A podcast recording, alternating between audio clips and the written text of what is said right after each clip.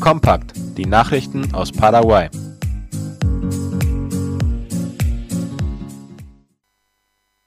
Argentinien erhöht die Einreisequote auf 5000 Personen.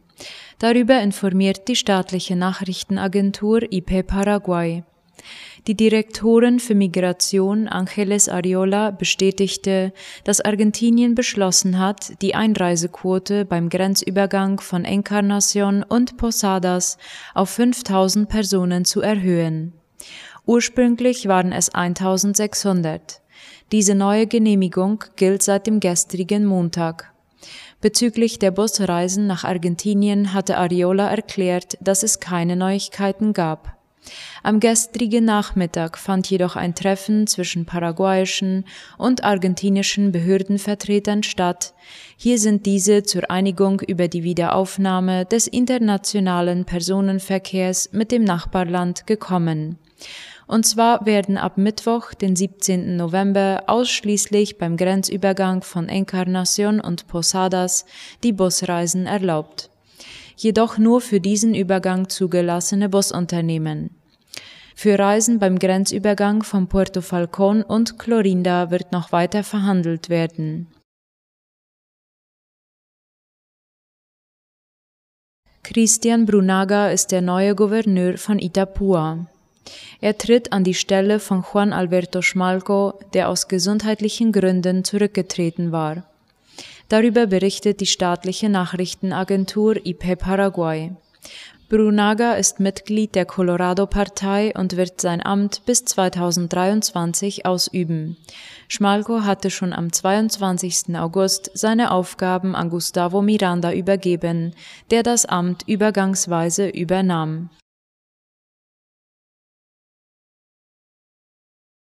Eastern Airlines nimmt ab Dezember wieder Direktflüge nach Miami auf. Die Fluglinie Eastern Airlines wird ihre Direktflüge auf der Strecke zwischen Asunción und Miami ab dem 11. Dezember wieder aufnehmen. So wurde es gestern von Seiten der Fluggesellschaft laut AVC Color bestätigt. Vorerst wird es einen Flug pro Woche geben, die Frequenz könnte je nach Nachfrage aber erhöht werden, hieß es. Der Stationsleiter des Unternehmens, Jorge Fragnaut, sagte, dass zunächst fünf Flüge vom 11. bis zum 21. Dezember dienstags und Samstag gehen werden.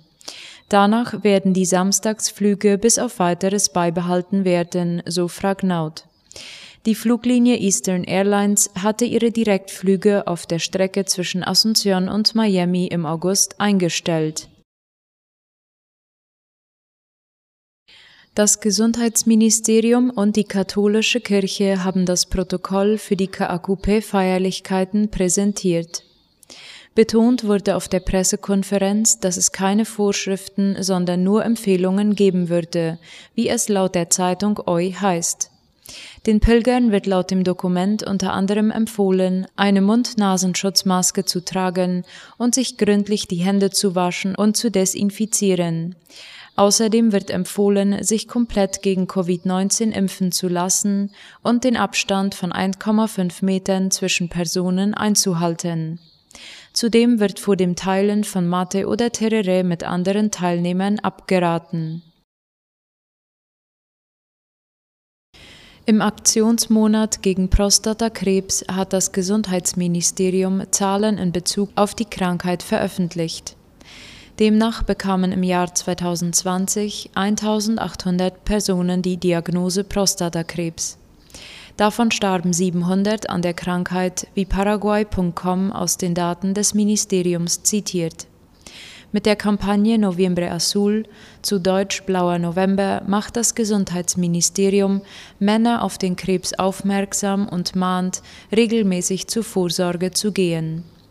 Laut dem Arzt Antonio Cusihuaman, der im Ministerium für den Bereich Sexualgesundheit zuständig ist, ist Prostata der meist verbreitete Krebs unter Männern.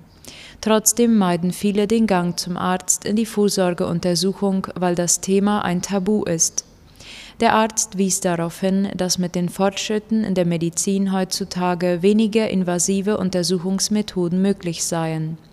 Das Gute bei Prostatakrebs ist, dass er im Vergleich zu anderen Krebsarten sehr langsam fortschreitet. Ungeachtet dessen, ob Symptome auftreten oder nicht, empfehlen Ärzte Männern ab 50 Jahren regelmäßig zur Vorsorgeuntersuchung zu gehen. In Fällen von familiärer Vorbelastung ab 40. Obwohl der sogenannte Aktionsmonat Blauer November nicht so viel Aufmerksamkeit erhält wie der Rosa Oktober gegen Brustkrebs, gibt es ihn schon zwei Jahre. Im Rahmen des Programmes zur Vorbeugung, Vorsorge und Behandlung von Prostata- und Darmkrebs erklärte das Gesundheitsministerium im Jahr 2019 den November zum Aktionsmonat gegen diese beiden Krebsarten. Laut Gesetz stehen jedem Angestellten und Arbeiter, sei es im Staatsdienst oder im Privatsektor, zwei bezahlte Arbeitstage zu, um beim Arzt in die Sprechstunde zu einer Krebsvorsorgeuntersuchung zu gehen.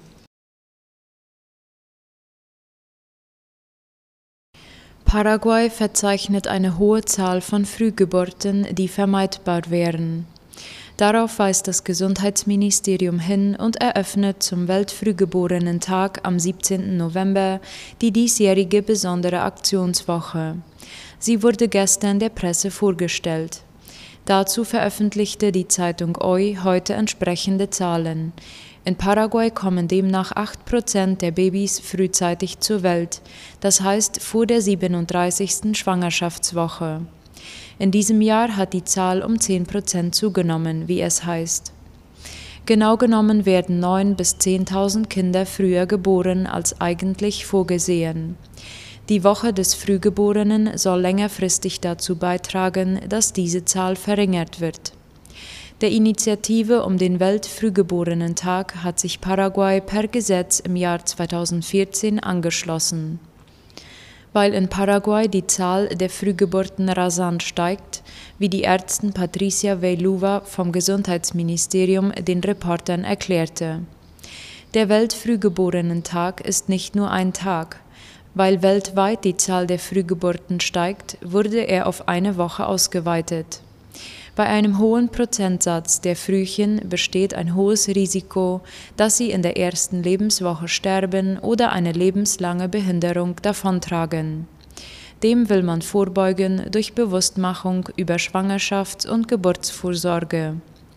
Der Schlüssel sei, dass Schwangere vor der 16. Schwangerschaftswoche zur Untersuchung kommen, erklärte Frau Dr. Veiluva. Wer das Angebot von Vorsorgeuntersuchungen in der Schwangerschaft wahrnimmt, trägt laut Veiluva erheblich dazu bei, einer Frühgeburt vorzubeugen, weil dann oft die Risikofaktoren zeitig erkannt und behandelt werden können.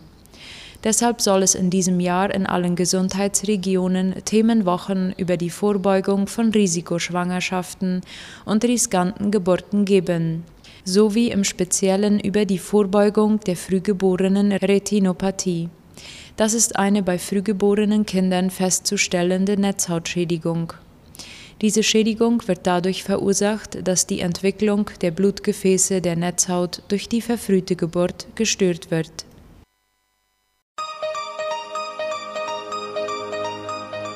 Das Neueste aus aller Welt.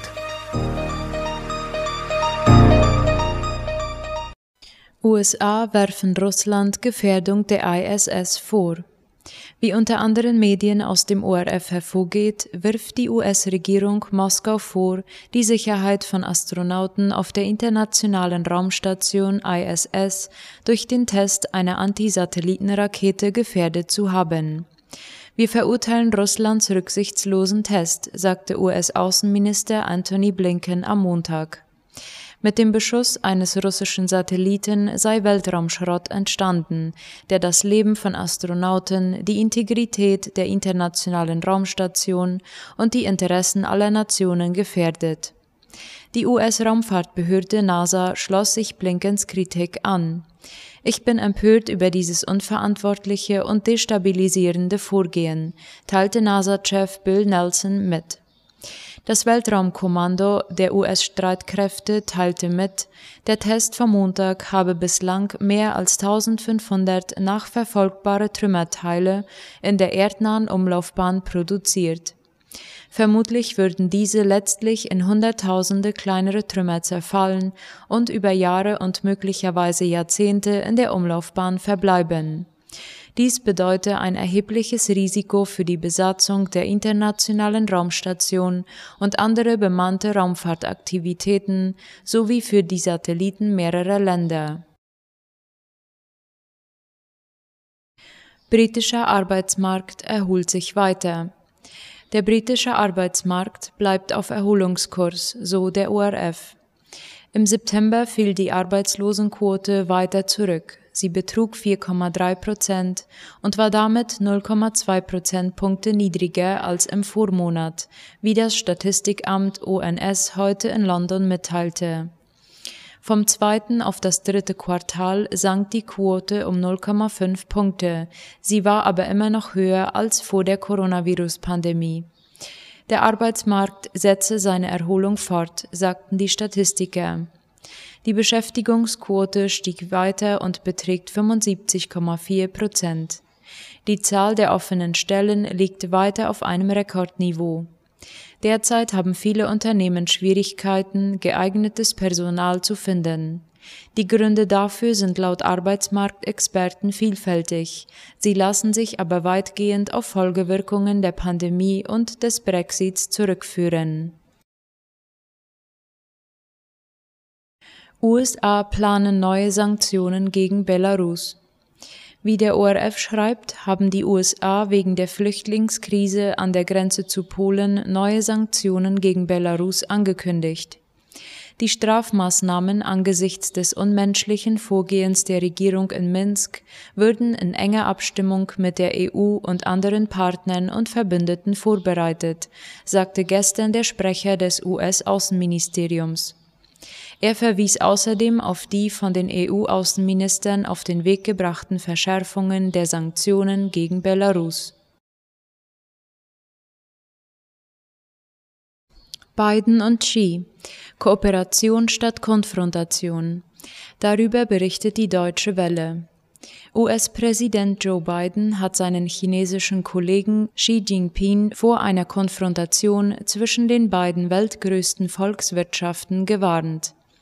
Es liege in ihrer beider Verantwortung, dafür zu sorgen, dass der Wettbewerb zwischen den Ländern nicht in einen Konflikt ausartet, ob beabsichtigt oder unbeabsichtigt, sagte Biden zu Xi bei einer mit Spannung erwarteten Videokonferenz. Xi rief seinerseits den US-Präsidenten, den er als alten Freund bezeichnete, zu einer engeren Zusammenarbeit auf. China und die Vereinigten Staaten müssten die Kommunikation und die Kooperation stärken, erklärte Chinas Staats- und Parteichef. Beide Länder sollten sich gegenseitig respektieren und friedlich koexistieren. Auch müssten sie als ständige Mitglieder im Weltsicherheitsrat ihrer internationalen Verantwortung gerecht werden. Das Verhältnis der beiden Großmächte ist derzeit so belastet wie noch nie seit Aufnahme ihrer diplomatischen Beziehungen 1979. Biden sprach unter anderem die Menschenrechtslage in der Volksrepublik an.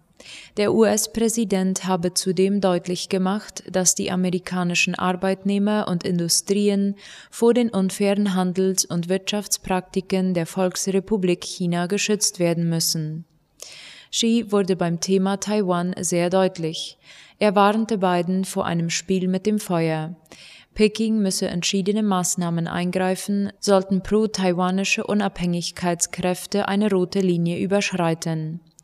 Taiwanische Unabhängigkeitsverfechter hätten wiederholt versucht, Beistand von den USA zu erhalten, zitierte die Nachrichtenagentur Xinhua den Staatschef. Der erste Online-Gipfel zwischen Biden und Xi dauerte dreieinhalb Stunden. Medienvertreter waren nur zu Beginn des Austauschs zugelassen. Zu hohe Erwartungen an das Gespräch wurden von der US-Regierung gedämpft. Konkrete Ergebnisse seien nicht zu erwarten, hieß es aus Washington. Die chinesische Regierung äußerte sich nach dem Treffen dennoch positiv. Dieses sei weitreichend, tiefgehend freimütig, konstruktiv, substanziell und produktiv gewesen, kommentierte Außenamtssprecherin Hua Chunying in einer ersten Reaktion über Twitter. Es helfe, das gegenseitige Verständnis zu erweitern, meinte sie.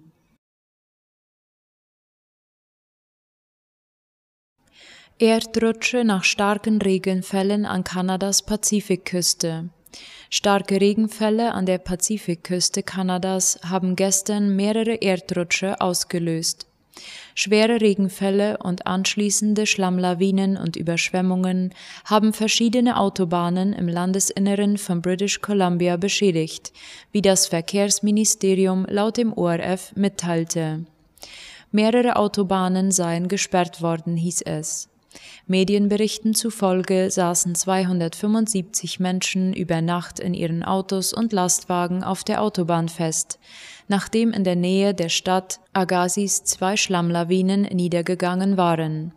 Zuvor war von rund 150 Betroffenen die Rede gewesen. In der Stadt Abbotsford bei Vancouver ordneten die Behörden die Evakuierung von mehr als 100 Häusern in mehreren von Überschwemmungen und Schlammlawinen bedrohten Vierteln an. Die Ortschaft Merritt forderte ihre rund 7000 Bewohner ebenfalls auf, ihre Häuser zu verlassen. Das örtliche Elektrizitätswerk gab wegen der hohen Wasserstände in den Stauseen eine Hochwasserwarnung heraus und erklärte, es arbeite daran, die Stromversorgung für tausende Menschen wiederherzustellen. Die Provinz British Columbia hatte im Sommer unter rekordverdächtigen Temperaturen gelitten, durch die mehr als 500 Menschen starben. Zudem zerstörten verheerende Waldbrände ganze Landstriche. Trump-Berater Bannon stellt sich dem FBI. Ex-Trump-Berater Bannon hatte sich bisher standhaft geweigert, vor dem US-Kongress zum Sturm auf das Kapitol auszusagen. Das brachte ihm eine Anklage ein, wie die Tagesschau meldet. Nun nahm das FBI den Chefstrategen in Gewahrsam. Die FBI teilte mit, Bannon sei im Washingtoner Büro der Behörde vorstellig geworden und festgenommen worden. Ein Gericht setzte ihn später und unter Auflagen wieder auf freien Fuß. Er muss seinen Pass abgeben und sich einmal pro Woche bei der Polizei melden. Eine Kaution wurde nicht festgesetzt. Der nächste Gerichtstermin ist für Donnerstag anberaumt.